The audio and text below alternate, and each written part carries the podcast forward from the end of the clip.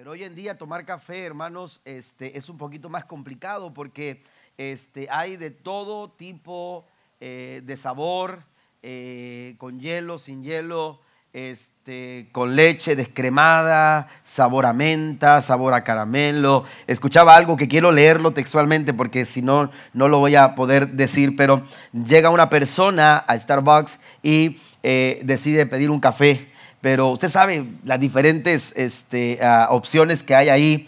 Eh, cuando he llegado a ir, yo tengo que ir con uno de mis hijos o tengo que ir con alguien más, porque si no pido, salgo pidiendo lo que no quería. Pero entonces llega esta persona y entonces dice que quiere un café descafeinado, caliente con leche light y un toque de menta en su tamaño alto con dos sobrecitos de esplenda a nombre de, porque le ponen el nombre en el vaso, ¿verdad? Y entonces, oiga, eh, de, escucha uno esto y dice, bueno, ¿qué pidió? Amén. ¿Qué fue lo que pidió? Pero esto es, esto es un café. Esto es la forma en que se pide un café actual, actualmente. ¿Por qué?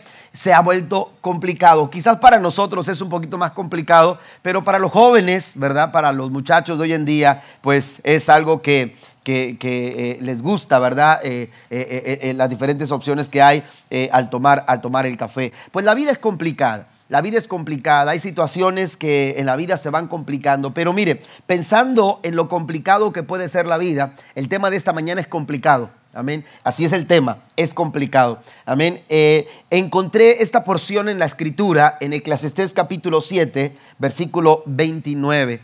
Amén. Encontramos a personas que vienen a nosotros con vidas muy complicadas, eh, eh, que buscan ayuda, buscan auxilio buscan de alguna manera una, una forma de, cambiar, de ver algo distinto, están con la expectativa de, de recibir el auxilio de parte del Señor y se acercan con nosotros con vidas muy complicadas, a veces son nudos que se hacen por circunstancias y por situaciones que enfrentan todos los días. Bueno, Eclesiastés capítulo 7, versículo 29 nos dice la razón. Fíjese lo que dice la escritura. Si usted no tiene las notas, las puede solicitar a alguno de los sugieres y se la harán llegar eh, eh, con toda facilidad. Entonces, Eclesiastés 7, versículo 29, la nueva versión internacional dice, tan solo he hallado lo siguiente, que Dios hizo perfecto al género humano, pero este se ha buscado demasiadas complicaciones. Amén. Fíjese bien, dice, Dios hizo perfecto al género humano, pero este, o sea, el hombre nosotros, los seres humanos, Dios, Dios dice que lo hizo todo perfecto. Usted va al libro de Génesis, en la historia de la creación, y la Biblia dice que cuando Dios creó, creó todas las cosas y eran buenas. Creó la luz y dijo es bueno. Creó la naturaleza y dijo es bueno. Eh, la Biblia nos enseña que la creación, hermano, fue hecha. Dios hizo la creación con toda la mano, como pudiéramos decirlo. Le puso todo el amor, todo el corazón a lo que estaba haciendo, porque estaba preparando el mejor lugar para la llegada del ser humano, porque antes de que el hombre llegara, Dios ya había preparado su lugar a donde él debía de llegar. Usted puede leer el capítulo 7 del libro de Eclesiastés, que es uno de los libros que escribe Salomón. Salomón escribe proverbios, Salomón escribe cantares, pero también escribe eh, Eclesiastés. Y en Eclesiastés lo conocemos como el predicador el predicador, un hombre sabio, amén, el más sabio de su tiempo. Amén. Y entonces él en el capítulo 7, él hace eh, eh, una, una, revisión de las circunstancias y en el verso 23 él dice, le puse sabiduría a todo. Amén. Es decir, trató a través de su sabiduría entender todas las cosas. Y uno de, de esos versículos, él menciona que la creación o el universo es vasto. Amén. Porque Dios lo creó de esa manera, para que nada hubiese, eh, eh, para que nada faltase. Amén. Eh, así que cuando el hombre llega a la tierra, cuando Dios crea al hombre, Dios ya había preparado todo lo que el hombre necesitaría para poder desarrollar su vida de una manera perfecta, porque Dios hizo al género humano perfecto, dice la escritura. Es como cuando, cuando estamos a la expectativa de, una, de un nuevo miembro en la familia, cuando nos dice el doctor que, vamos a ser padres. ¿Se acuerda ese momento cuando le dijeron a usted, vas a ser papá? Y, nos emocionamos como, como padres eh, eh, y, desde, desde el primer minuto pensamos, ¿qué vamos a hacer? Hay que hacer arreglos en casa. Hay que buscar un cuarto. ¿Qué cuarto vamos a designar para el nuevo bebé? ¿Qué vamos a hacer en cuanto a la seguridad? Quizás vamos a empezar a poner eh, eh, seguridad de los cajones para que no los abra cuando, porque eso va a ser inevitable, este, para que no saque las ollas de la cocina, porque eso también va a ser inevitable. Entonces muchas cosas empezamos a, a trabajar pensando en una persona, en un ser que todavía no llega, pero que estamos preparándonos para que no le falte para que no le falte nada. Bueno, Dios pensando en usted y en mí, Dios pensando en el ser humano, preparó todo. Y el huerto del Edén fue el lugar perfecto donde Dios eh, establecería la vida o donde se desarrollaría los principios de la vida del ser humano. Volvemos a Eclesiastés cuando dice en el verso 29 que Dios hizo perfecto al género humano. Y cuando hablamos eh, eh, de, esa perfección, cuando se refiere al ser humano en ese estado, se está refiriendo al ser humano, amados hermanos, en un estado de inocencia. Más adelante vamos a, a volver a ese pensamiento. Pero Dios hizo al hombre perfecto, que no le faltara nada, que el hombre lo tuviera todo, porque Él pensó lo mejor para nosotros. Pensó lo mejor para el ser humano. Pero ¿sabe qué sucedió? El ser humano lo echó a perder todo. Amén. El ser humano lo echó a perder todo. Eso es lo que está diciendo Eclesiastes. El ser humano se ha buscado muchas complicaciones. Hay cosas que no debieran ser difíciles, pero ahora se nos han vuelto difíciles.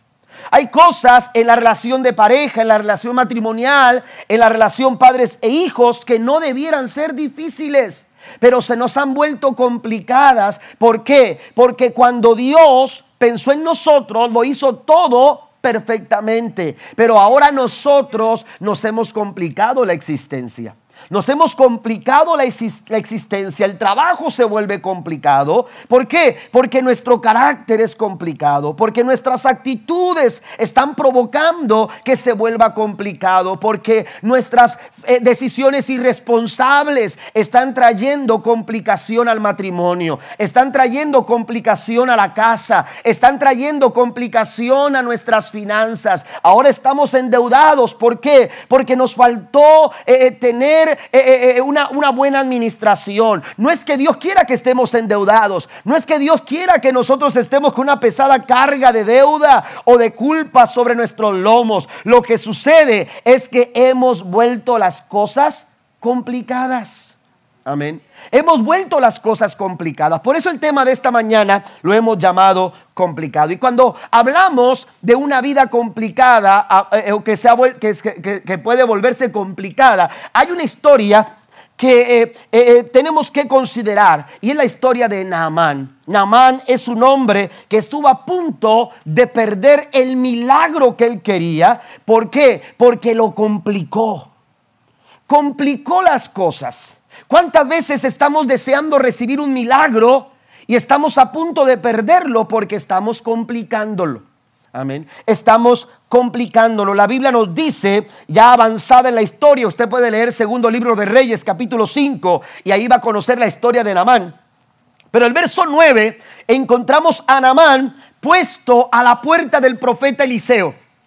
La Biblia dice, entonces Naamán fue con sus caballos y carros de guerra y esperó frente a la puerta de la casa de Eliseo. Eliseo era el profeta de Dios. Contando un poco la historia, nos encontraremos que cuando que Naamán llega a la casa del profeta Eliseo, porque a él le hacen saber que en Israel hay un profeta de Dios que puede sanar su cuerpo. Recordando un poco esta historia, usted eh, eh, eh, podrá notar el hecho de que Naamán era un hombre muy estimado en, su, en su nación. El rey de su nación lo estimaba y lo, y lo tenía en alta estima. Un hombre muy reconocido, un hombre con autoridad, un hombre con mucho poder. Pero la Biblia dice que este hombre estaba enfermo de lepra.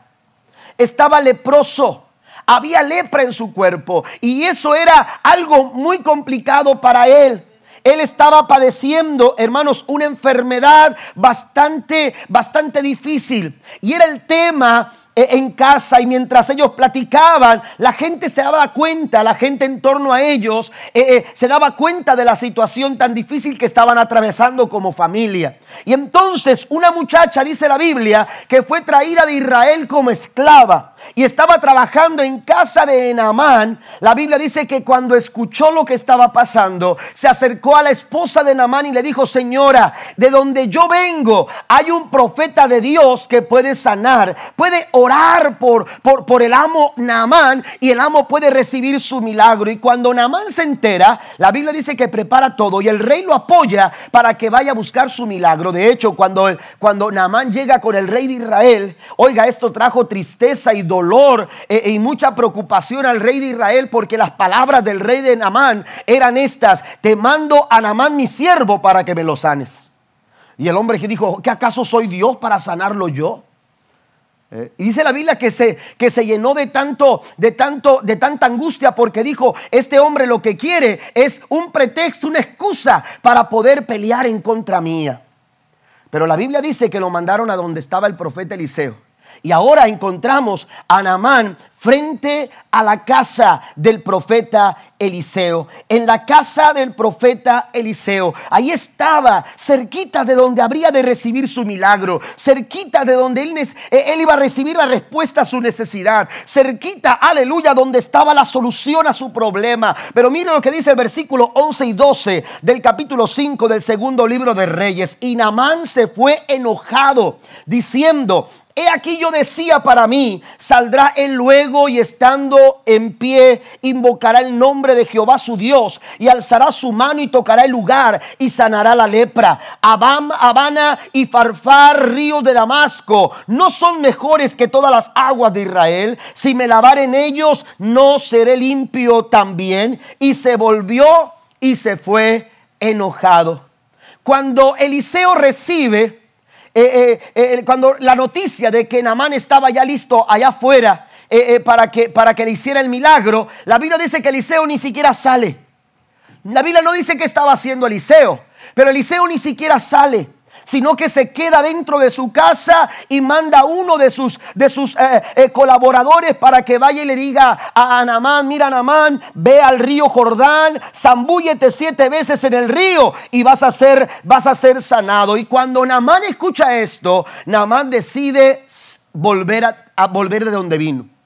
Y él decide regresar. Y la Biblia dice que se enojó y muy molesto. Él dijo, ¿cómo es posible que este hombre se haya atrevido a hacer y a tratarme de esa manera? Y entonces dice que muy enojado se volvió. Ahí es cuando las cosas se complican.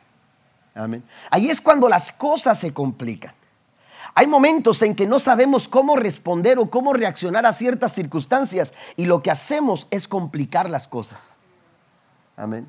Estamos, estamos eh, desapercibidos de del mover de Dios, de, los planes de Dios, de los propósitos de Dios, de los pensamientos de Dios. Y debido a eso, estamos ignorando las formas en que Dios quiere trabajar en nuestras vidas. Y entonces, hermanos, lo que sucede es que complicamos las cosas.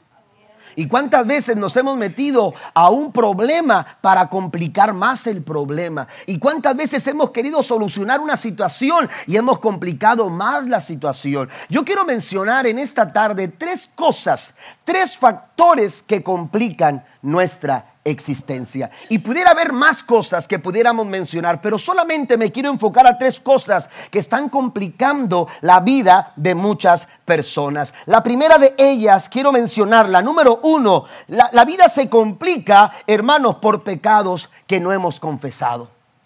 Amén. La vida se vuelve complicada cuando no estamos dispuestos a confesar esos pecados. A veces tratamos de ocultarlos, los maquillamos, queremos aparentar, queremos, queremos de alguna manera desviar la atención a esas áreas de nuestra vida que no están muy claras. Amén. Que no están bien definidas. Que, nos que, no nos causan, eh, este, ah, eh, eh, que no nos hacen sentir bien, que nos causan vergüenza. Y no queremos que las personas las vean, queremos ocultarlas. Y pensamos que si las logramos ocultar es como si nada hubiera pasado. podemos ocultarnos de cualquiera, podemos ocultarnos del pastor, podemos ocultarnos del, líder de, nuestro grupo de damas o de, o de varones o de niños o de jóvenes, qué sé yo. Podemos ocultarnos de la familia podemos ocultarnos del esposo, de la esposa, pero nunca podremos ocultarnos de los ojos de Dios. Amén. Dios nos ve. Y Dios conoce cada rincón de nuestra vida. Él conoce cada rincón de nuestro corazón. La Biblia dice que todavía no está la palabra en nuestra boca cuando Dios ya la conoce. Así que no hay nada oculto delante de los ojos de Dios. Sin embargo, nosotros, nosotros eh, eh, jugamos a un papel en el que podemos nosotros eh, engañar a Dios. La Biblia dice, no, no nos equivoquemos, Dios no puede ser burlado. Todo lo que el hombre sembrare, eso también segará. Amén.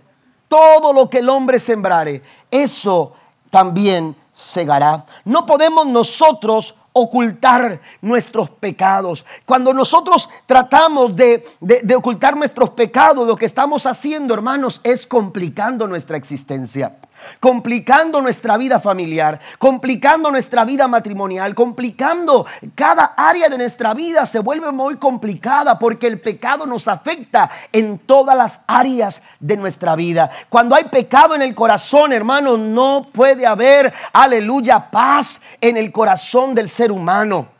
La Biblia nos enseña que Dios creó al hombre en un estado perfecto. ¿A qué estado nos referimos? Al estado de inocencia un estado sin pecado.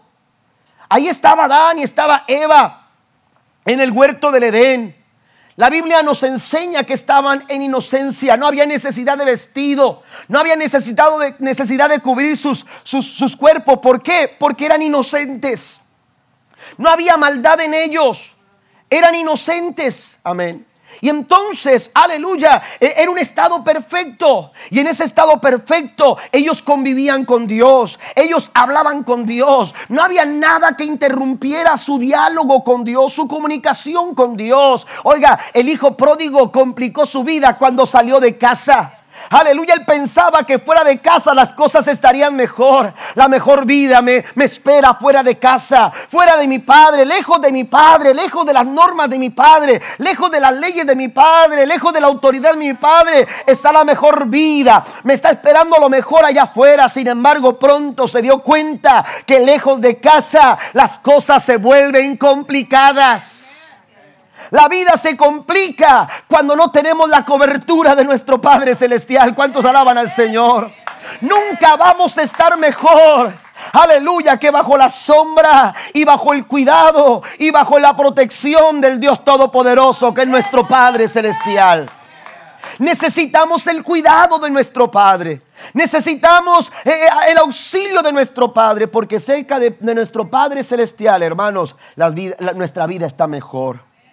Sin embargo, el hijo pródigo se salió de casa y la vida pronto se volvió se volvió complicada. Mire lo que dice Proverbios 28, versículo 3. Espero que me siga con las citas bíblicas ahí en, en sus notas. La Biblia dice, Proverbios 28, 13, el que encubre sus pecados no prospera, mas el que las confiesa y se aparta alcanzará misericordia si tú ocultas, si tú encubres, si tú tratas, aleluya, de encubrir tu pecado, lo único que estás haciendo es autodestruirte. Autodestruirte. ¿Se acuerda la historia del hijo pródigo? El hijo pródigo, aleluya, eh, se le acabó el dinero. Y entonces dijo, tengo a mis amigos, pero los amigos se fueron. Cuando ya no hubo dinero, los amigos se alejaron y quedó solo. Y entonces empezó a sentir hambre y buscó ayuda. Y la Biblia dice, hermanos, que, fue a buscar ayuda, fue a buscar trabajo. Y, quizás él decía, mira, yo soy, yo soy hijo de un hombre poderoso. Yo soy hijo de un hombre que, tiene muchas tierras. Pensando en que ese sería un buen currículum para presentar y, tener buenas, buenas, eh, eh, darles buenas razones para contratarlo en una buena posición. Sin embargo, la Biblia dice que lo mandaron a los chiqueros, donde alimentaban a los marranos. Y era tal su condición que la Biblia dice que deseaba comer lo que los marranos comían. Porque eso es lo que pasa cuando hay pecado. En el pecado no vamos en ascenso.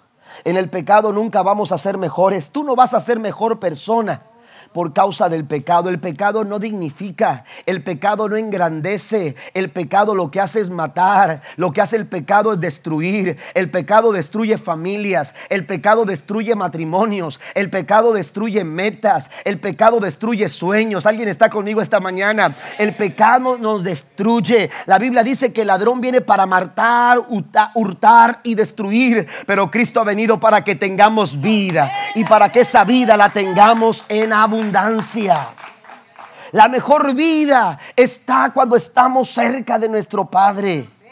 Namán estaba leproso. La lepra, amados hermanos, era considerada una representación de pecado. Representaba, simbolizaba una vida de pecado. Namán se encontraba lleno, lleno de lepra. Era humillante para él. Era desagradable. Era, era, era doloroso. Aleluya. Eh, daba un olor, un olor fétido. Era algo bastante desagradable. Aleluya. Él no soportaba esta condición. Necesitaba la auxilio, necesitaba la ayuda. Aleluya, el pecado es lo que hace en el corazón del ser humano. El pecado daña, destruye, el pecado mata. Aleluya, necesitamos confesar el pecado. El pecado no es problema para Dios, el pecado es problema para ti, el pecado es problema para mí, pero el pecado no es problema para Dios, porque la Biblia dice que si hemos pecado, si hemos cometido alguna falta, abogado tenemos para con el Padre a Jesucristo el Hijo. Aleluya, la sangre de Jesucristo su Hijo nos limpia de todo pecado. Si hay pecado en el corazón, lo mejor que podemos hacer es confesarlo. Y no necesitas confesármelo a mí, porque yo no puedo hacer nada. Yo soy un hombre tal como usted. Aleluya. También necesito el auxilio y el perdón de Dios. Pero Cristo hizo todo para que a través de su sangre tuviésemos redención de nuestros pecados. Todo lo que tenemos que hacer es confesarlo. Miren lo que dice Santiago capítulo 5, verso 16. Confiesen los pecados unos a otros y oren los unos por los otros para que sean sanados. La oración ferviente de una persona justa tiene mucho poder y da resultados maravillosos. Aquí nos habla de confesar, aleluya, porque a veces hay, hay, hay, situaciones en nuestra vida en los que hemos fallado hacia otra persona, alguna mala respuesta, alguna forma de herir a nuestro, a nuestro hermano. A veces en la familia herimos a nuestra pareja, herimos a las personas que amamos. Bueno, el Señor dice, tienen que buscar pedir perdón, tienen que buscar estar a cuenta, porque si ustedes están a cuentas con las personas, ustedes van a estar a cuentas con Dios. Hay que hacer una confesión. Tenemos que confesar nuestros pecados. Eh, eh, aleluya. Esto nos va a ayudar, amados hermanos, a no vivir vidas complicadas. Amén. A no vivir vidas preocupadas, eh, eh, eh, complicadas. Hay personas que se preocupan por todo. ¿Por qué? Porque no están en paz con Dios. Porque no hay, y la única forma de tener paz con Dios es cuando confesamos nuestro pecado. Vaya Romanos capítulo 5, versículo 1. Esta cita no está ahí en sus notas. Pero Romanos capítulo 5, versículo 1 dice, justificados pues por la fe, tenemos paz para con Dios por medio de nuestro Señor Jesucristo. La única manera de estar en paz con Dios, hermanos, es, aleluya, reconocer que hemos fallado. El Salmo capítulo 32, versículo 3 al 5 nos dice, mientras guardé silencio, mis huesos se fueron consumiendo por gemir de todo el día. Mientras guardé silencio, amén. Mientras no lo hablé, mientras no lo confesé, mientras no lo dije a Dios. Mire, necesitamos necesitamos abrirle el corazón a Dios y confesar nuestras faltas al Señor. El salmista aquí dice, mientras yo guardé silencio, mis huesos se fueron consumiendo. Hay personas que no tienen paz en su corazón, que están siempre con la angustia en su corazón. ¿Sabe por qué? Porque encubren su pecado. Pero ¿qué sucede cuando tú, cuando tú confiesas tu pecado? Como que algo ligero. Descansas. Amén. Hay un descanso Amén. Hay un descanso en tu corazón emocional, hay un descanso físico, hay un descanso en el pensamiento. Ya lo dijiste, ya lo hablaste, ya lo expresaste. Esta es una forma de sanar el corazón. Pues si tú quieres, si tú quieres sanar tu alma, tú tienes que confesar delante de Dios tu, tu pecado. La Biblia nos enseña que Dios es un Dios de segundas oportunidades. Dios no perdona como nosotros perdonamos. Lamentablemente la forma en que perdonamos nosotros es, es, es, a veces momentáneo, pasajero. Decimos perdonar, pero en la primera oportunidad que tenemos de sacar los trapitos de alguien más, lo hacemos. ¿A poco no? ¿Eh? ¿Y te acuerdas? Sí. Es más, todavía no nacías. Eso ya exageramos. ¿eh? Eso ya se llama exageración.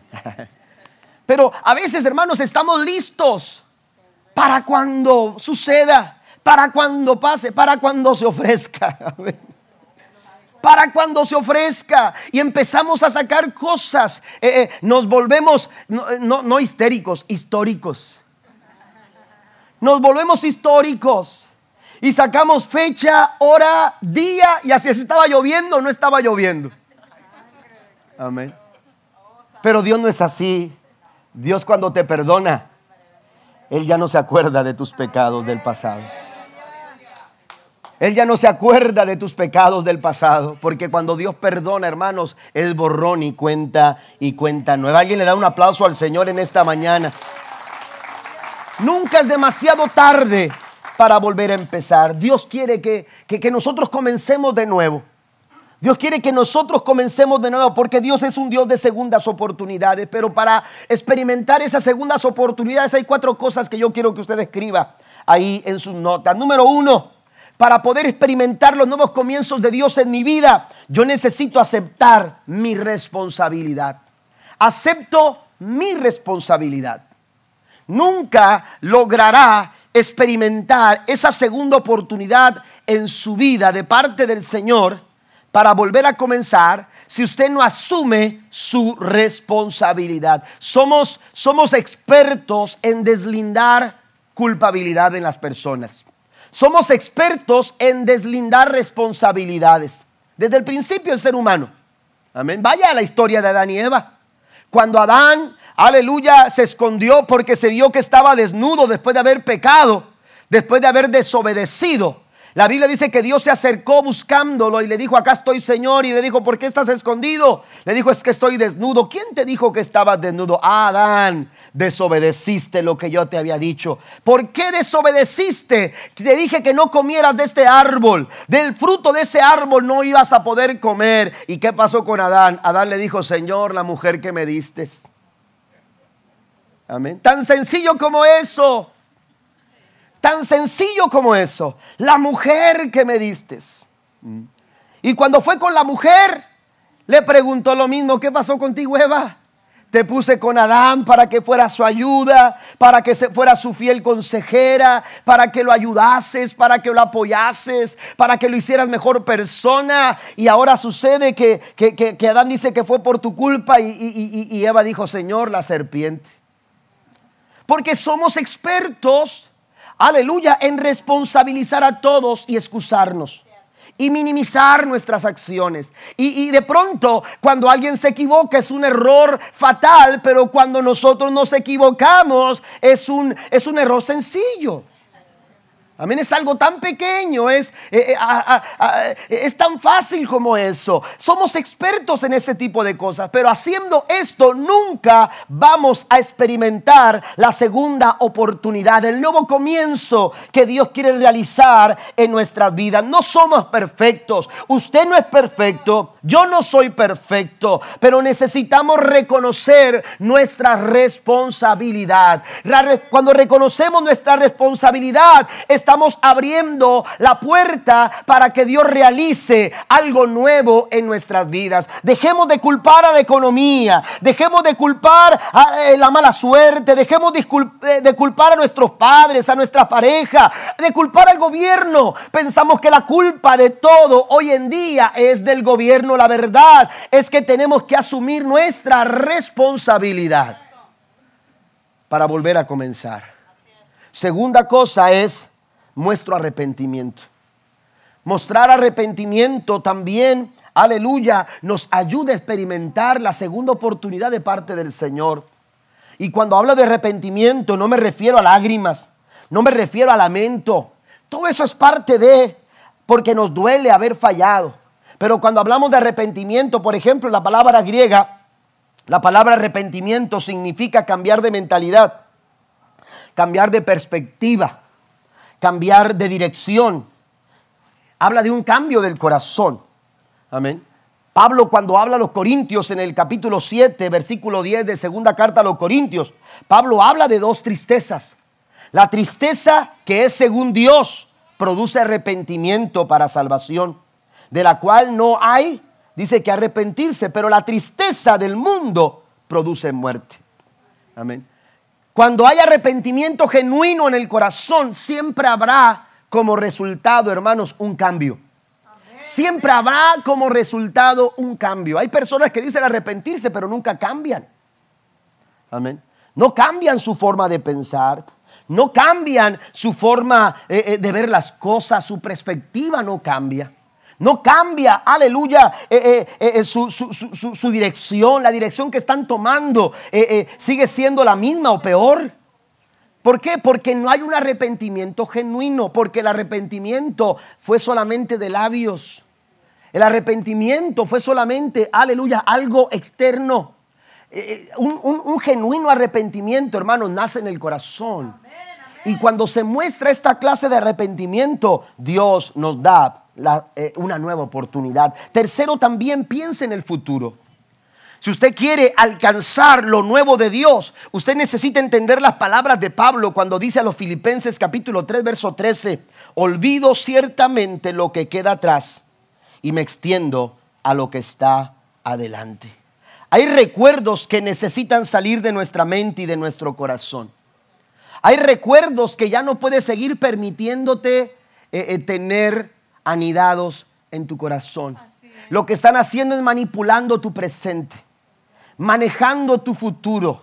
Tú necesitas sacarlos. Dice Pablo, me olvido de lo que queda atrás.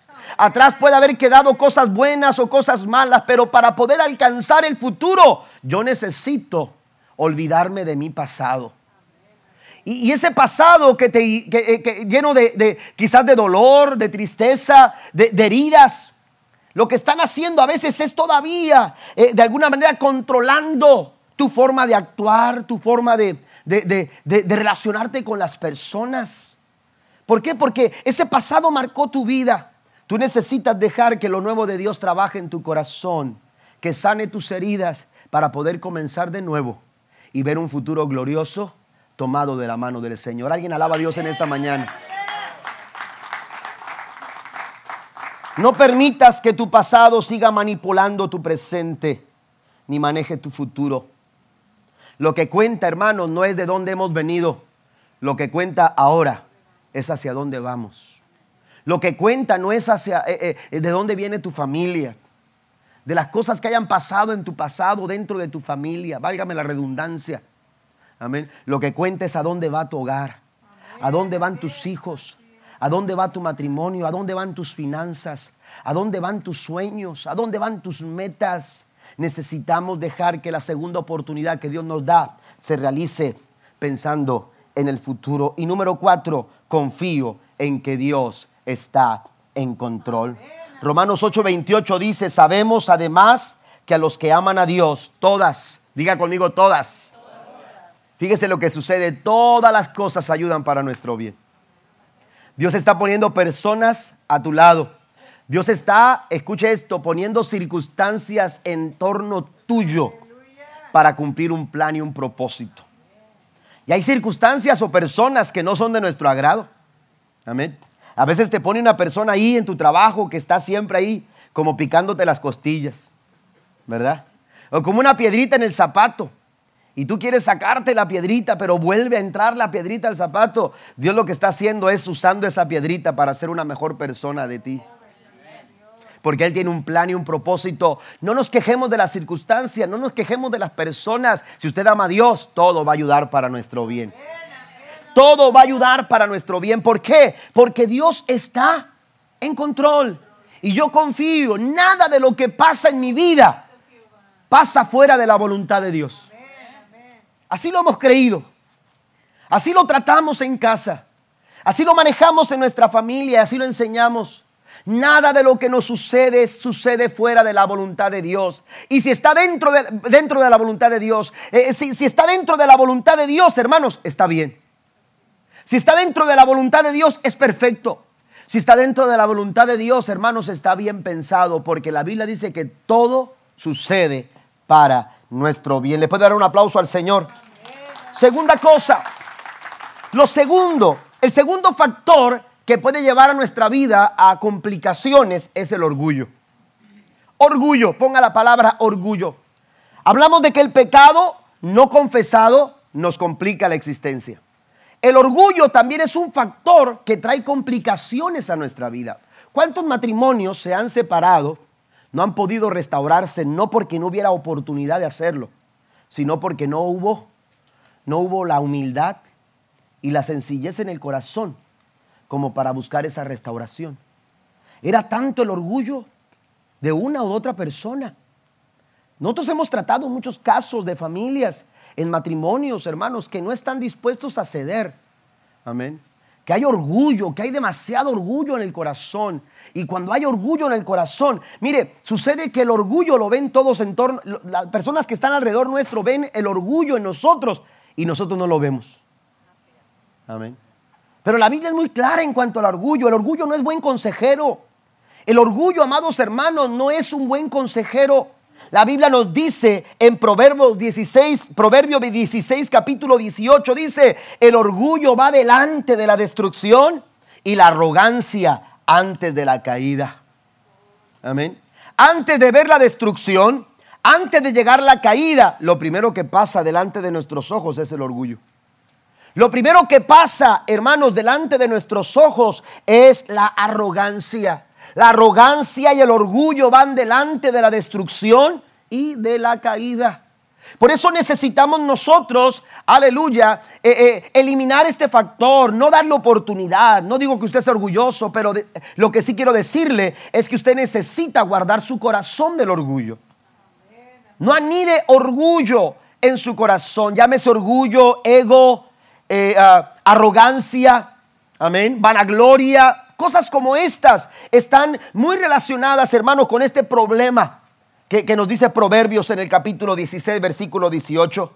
Cuando Namán eh, eh, vio que, que Eliseo no salía y que además de eso mandó a una persona para que le diese las recomendaciones, esto le pegó en su orgullo. Y lo que dice la escritura es, amados hermanos, que él se enojó tanto. Porque dice, yo esperaba que saliera. Yo esperaba que él iba a salir a mi encuentro. Y entonces eh, eh, eh, oraría por mí a su Dios. Y entonces pondría su mano sobre mi enfermedad y yo recibiría mi milagro. Cuando vio que Eliseo no salió a su encuentro. Oiga, esto Namán lo sintió, hermanos, como un golpe a su orgullo, como un golpe a su ego. Y entonces dijo, no tengo necesidad de ser humillado de esta manera. ¿Qué acaso no sabe quién soy? Usted lo puede leer en la historia. Amén. La historia del de, segundo libro de Reyes, capítulo 5. Dice, ¿qué acaso no sabe quién soy yo? Amén. Él se refería a, sus conquistas, se refería, hermanos, a su grandeza militar, se refería a, las, a, su, a, sus referencias que daba su rey por él, a la estimación del rey. Era un hombre alabado, acostumbrado al halago. Oiga, ¿quién no quería abrirle la casa, eh, eh, las puertas de su casa, sentarlo a la mesa para, para que comiera con él? ¿A quién no le gustaría que, que, que, que, que Namán estuviera sentado en la sala de su, de, de, su, de su casa? Oiga, ¿a quién no le, a quién no le gustaría que Namán visitara a su familia? Oiga, pero cuando Namán estuvo frente a la casa de Eliseo, la Biblia dice que Eliseo ni siquiera salió a saludarlo. Amén. Ni siquiera salió a saludarlo. Diré el hermano Piña, qué chulos modos tan feos. Amén no me saludó, no vino a mi encuentro, que no sabe quién soy. A veces nuestro orgullo, hermano, nos llena, nos llena el corazón de tan malas eh, eh, eh, percepciones, tenemos interpretaciones equivocadas, manejamos actitudes negativas, empezamos a reaccionar como no debemos y entonces complicamos las cosas. Recuerde Eclesiastés capítulo 7, verso 29. Dios hizo al hombre perfecto pero él se buscó muchas complicaciones. El orgullo es un mal consejero. La Biblia dice en el Salmo 138, versículo 6, porque Jehová es excelso y atiende a quien? Al humilde, mas al altivo lo mira de lejos. Entre más grande sea el ego, más dura será su caída. Naamán fue golpeado en su en su orgullo. ¿Cuál es el consejo de Pablo para nosotros en esta mañana? Pablo nos aconseja en Filipenses capítulo 2 versículo 3, no sean egoístas, no traten de impresionar a nadie, sean humildes. El antídoto para el orgullo es la humildad sean humildes. Cuidado cuando tratamos de impresionar a las personas. Cuidado cuando tratamos, aleluya, de, de, querer sobresalir sin importar a quién pisoteamos. Cuidado con todo eso. Dice el apóstol Pablo, sean humildes en decir, es decir, considerando a los demás como mejores que ustedes. Cuidado. Tenemos que entender, amados hermanos, que el orgullo lo que hace es complicarnos la existencia. Cuidado con el egoísmo. El egoísmo, todo se trata de mí. Amén. Cuando somos egoístas, todo se trata de mí. Pero también cuidado con la vanagloria. Porque esto, amados hermanos, nos lleva, según lo que dice Proverbios capítulo 16, verso 18, a la destrucción y a la caída. Mire lo que dice el apóstol Pablo en Gálatas 5, 19 al 21. Él enumera 17 efectos de vivir con orgullo. Él dice, cuando ustedes siguen los deseos de la naturaleza pecaminosa, los resultados son más que claros, inmoralidad sexual, impureza, pasiones sensuales, idolatría, hechicería, hostilidad, peleas, celos, arrebatos de furia, ambiciones egoístas, discordias, divisiones, envidias, borracheras, fiestas desenfrenadas y otros pecados parecidos. Permítanme repetirles lo que les dije antes, cualquiera que lleve esta clase de vida no heredará el reino de Dios. Hay que ser humildes en el corazón, porque el orgullo nos complica la existencia. Hoy avanzando un poquito más, el orgullo destruye y complica nuestras vidas, pero la humildad es el antídoto contra el orgullo. Segundo libro de Crónicas, capítulo 7, verso 14, dice, si se humillare mi pueblo, sobre el cual mi nombre es invocado, y oraren y buscaren mi rostro, y se convirtieren de sus malos caminos, entonces, dice el Señor, yo oiré desde los cielos. ¿Cuántos quieren ser escuchados desde los cielos? ¿Cuántos quieren ser escuchados desde los cielos? Dice el Señor, perdonaré sus pecados y sanaré su tierra. Dios está listo para sanar Dios está listo para restaurar familias. Dios está listo para restaurar matrimonio. Dios está listo para restaurar finanzas. Dios está listo para retribuirte todo aquello que tú has perdido. Pero necesitamos eliminar el orgullo y presentar un corazón humilde delante del Señor. Primera de Pedro capítulo 5 verso 6 dice, humíllense pues bajo la poderosa mano de Dios para que Él los exalte a su debido tiempo. Lo que hace el orgullo es pasar primero y después de él la destrucción. Lo que hace la humillación, lo que hace la humildad. Cuando hay un corazón humilde, hermanos, detrás de ese corazón humilde viene el momento cuando Dios te levanta. El momento cuando Dios te levanta. Y número tres, el tercer factor, hermanos, el tercer factor que puede complicar nuestra existencia es pretender hacer las cosas a nuestra manera pretender o querer hacer las cosas a nuestra manera. Si usted notó la historia, la Biblia dice en el versículo 11 del capítulo 5 del segundo libro de Reyes, dijo, y Namán se fue enojado diciendo, he aquí yo decía. Note eso. Él ya traía una idea. Amén. Cuidado. Porque a veces pensamos que tenemos una mejor idea que Dios. Cuidado porque a veces pensamos, hermanos, que, a Dios lo podemos manipular. A veces llegamos y, y, venimos a decirle a Dios lo que queremos que Él haga. Y sabe que Isaías capítulo 55, versículo 8 y versículo 9 dice que los pensamientos de Dios no son como nuestros pensamientos y que nuestros caminos no son como sus caminos. Dice, cuanto, cuanto están de altos los cielos, así son mis pensamientos y mis caminos, dice el Señor. Dios tiene un pensamiento mucho más grande que el de nosotros. Dios tiene ideas muchas mejores que las de nosotros. Dios tiene un plan mucho más grande que el de nosotros. Tenemos que buscar a Dios con humildad, entendiendo que Él tiene una mejor forma de trabajar que la nuestra. Porque cuando queremos nosotros hacer las cosas a nuestra manera, hermanos, estamos corriendo el riesgo de complicar las cosas. Tenemos que buscar el auxilio de Dios. Tenemos que buscar la ayuda de Dios, que Dios nos dirija, que Dios nos guíe, que Dios nos enseñe. Ahora, Dios no está eh, eh, eh, negándose a salir a nuestro auxilio, a, salir a nuestra, a nuestra ayuda. La Biblia está llena de pasajes donde Dios dice, yo te voy a mostrar yo te voy a enseñar qué camino tú tienes que tomar. ¿Cuántas veces yo me he encontrado en situaciones en las que yo no sé qué voy a hacer? En las que yo no sé qué paso dar. A mí también me ha tocado momentos donde me siento un poco eh, eh, eh, intranquilo o, siento que, que no sé qué es el paso que tengo que dar. Pero cada vez que voy a Dios en oración, cada vez que leo la Biblia, cada vez que busco la guianza del Espíritu Santo, Él me da la claridad necesaria para tomar la decisión correcta. Y a veces la decisión correcta no es la que más me gusta a mí. Amén. Hay decisiones que, que, a veces como que no nos gustan mucho. Hay, hay, situaciones a las que hay que hacerle frente, que quisiéramos evitarlas. Yo hablaba con uno de mis hijos hace algunos días atrás y platicaba con él. Y yo le dije, mira hijo, tú y yo vamos a hablar todos los temas que tú quieras. Lo que tú necesites hablar conmigo, vamos a hablarlo. Nunca eh, me voy a negar a hablar algo contigo, pero tú tienes que entender algo, que hay cosas en las que tú y yo vamos a poder negociar.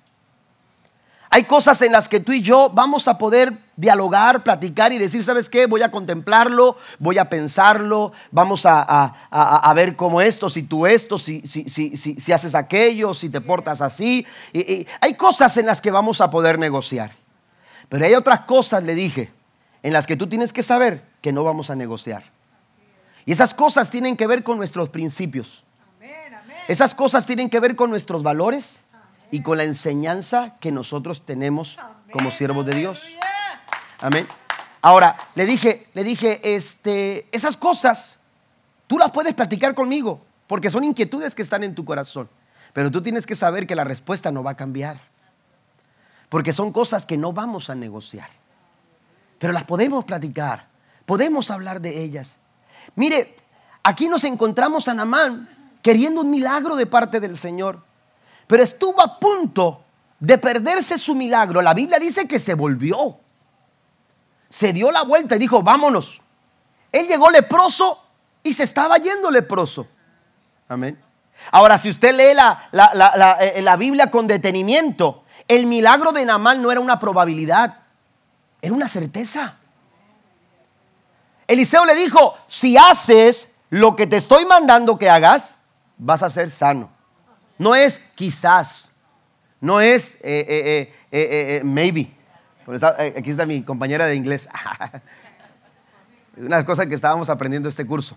No es, no es a ver si pasa, a ver qué sucede, a ver qué es lo que sucede. No, no es una probabilidad, es un hecho. Porque cuando tú aplicas la palabra de Dios, la palabra de Dios está llena de principios y de normas muy claras. Así como, como, como Eliseo le dijo con mucha claridad a Namán, esto es lo que tú tienes que hacer. La Biblia dice, si tú haces esto, la obediencia es un principio. La obediencia es un principio. Y cada vez que usted obedece a Dios, hermano, usted no puede esperar otra cosa que no sea la bendición de Dios para su vida. Porque es un principio. Yo les digo a mis hijos, cada vez que obedezcan les va a ir bien. No hay otra cosa.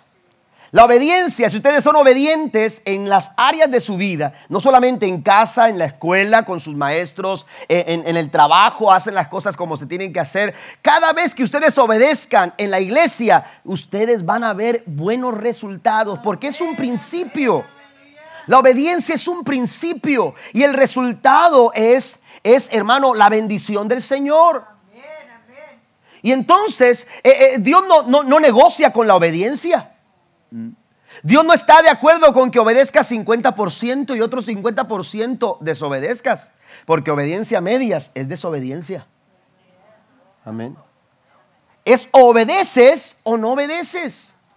Así es declara la palabra del Señor.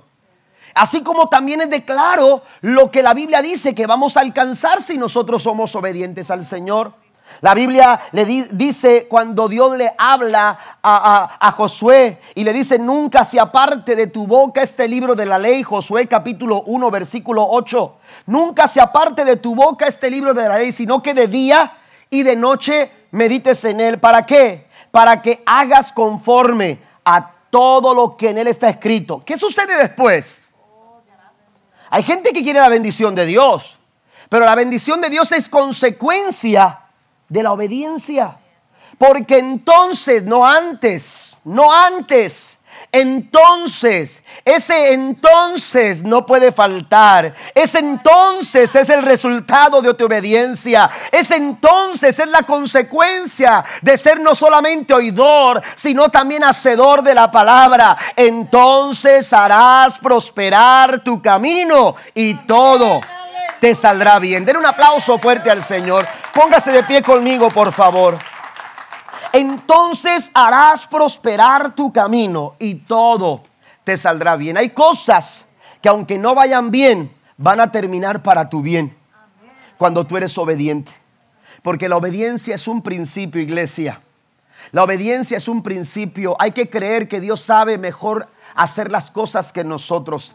Las maneras de Dios son mucho mejor que las nuestras. Nuestras maneras a menudo nos complican.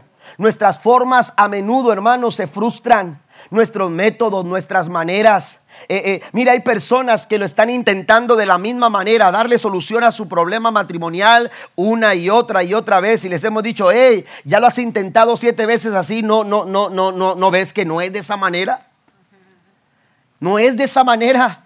No es por ahí. Hay otra forma, hay otra manera. Y Dios tiene las mejores formas y las mejores maneras para trabajar en nosotros.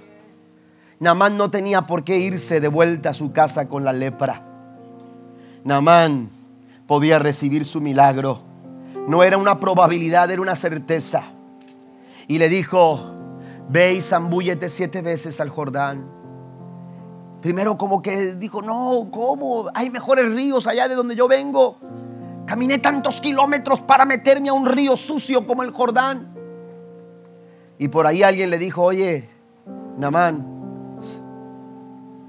Padre mío, le dijo a alguien por ahí, Padre mío, si te pidiera algo más difícil, ¿no lo harías? Naman como que, bueno, quizás. Oye, tan fácil como bajar y meterte siete veces al agua. Y la Biblia dice que entonces lo convencieron, se bajó, se zambulló siete veces. Y cuando salió la séptima vez, usted lo puede corroborar en la Biblia, dice que salió como si tuviera la piel de un bebé. Un recién nacido. Qué hermoso es lo que hace Dios. Como si nada hubiera pasado. Como si nada hubiera pasado, porque lo que Dios hace lo hace perfecto. Porque lo que Dios hace lo hace perfecto. Recuérdame si a la hermana Pulido, cuando la checaron del riñón, no le encontraron cirugía o le encontraron un riñón nuevo. No me acuerdo bien. Las dos cosas. No recuerdo bien. ¿Alguien recuerda? Le habían quitado el riñón. Sí, ahora recuerdo, sí. Hace, hace, yo que tengo una memoria un poco complicada, pero en diciembre. Miren, la hermana Zavala se acuerda de todo. Pero déjenme decirles, hermanos, mire, la hermana Pulido le encontraron un problema serio en su riñón. Le tuvieron que extirpar, no sé si parte o completo, su riñón. Pero cuando la volvieron a checar, hermanos, no solamente no le encontraron que la habían operado, sino que le encontraron que tenía un riñón nuevo.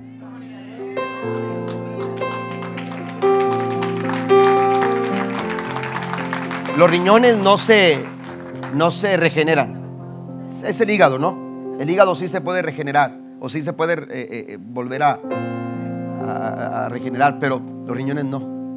Pero lo que es imposible para el hombre es posible para Dios. ¿Por qué nos complicamos las cosas? ¿Por qué complicar las cosas en nuestro matrimonio como, como tan sencillo, tan sencillo que es en nuestras relaciones, hermanos? Buscarle la manera la manera correcta, la manera de Dios.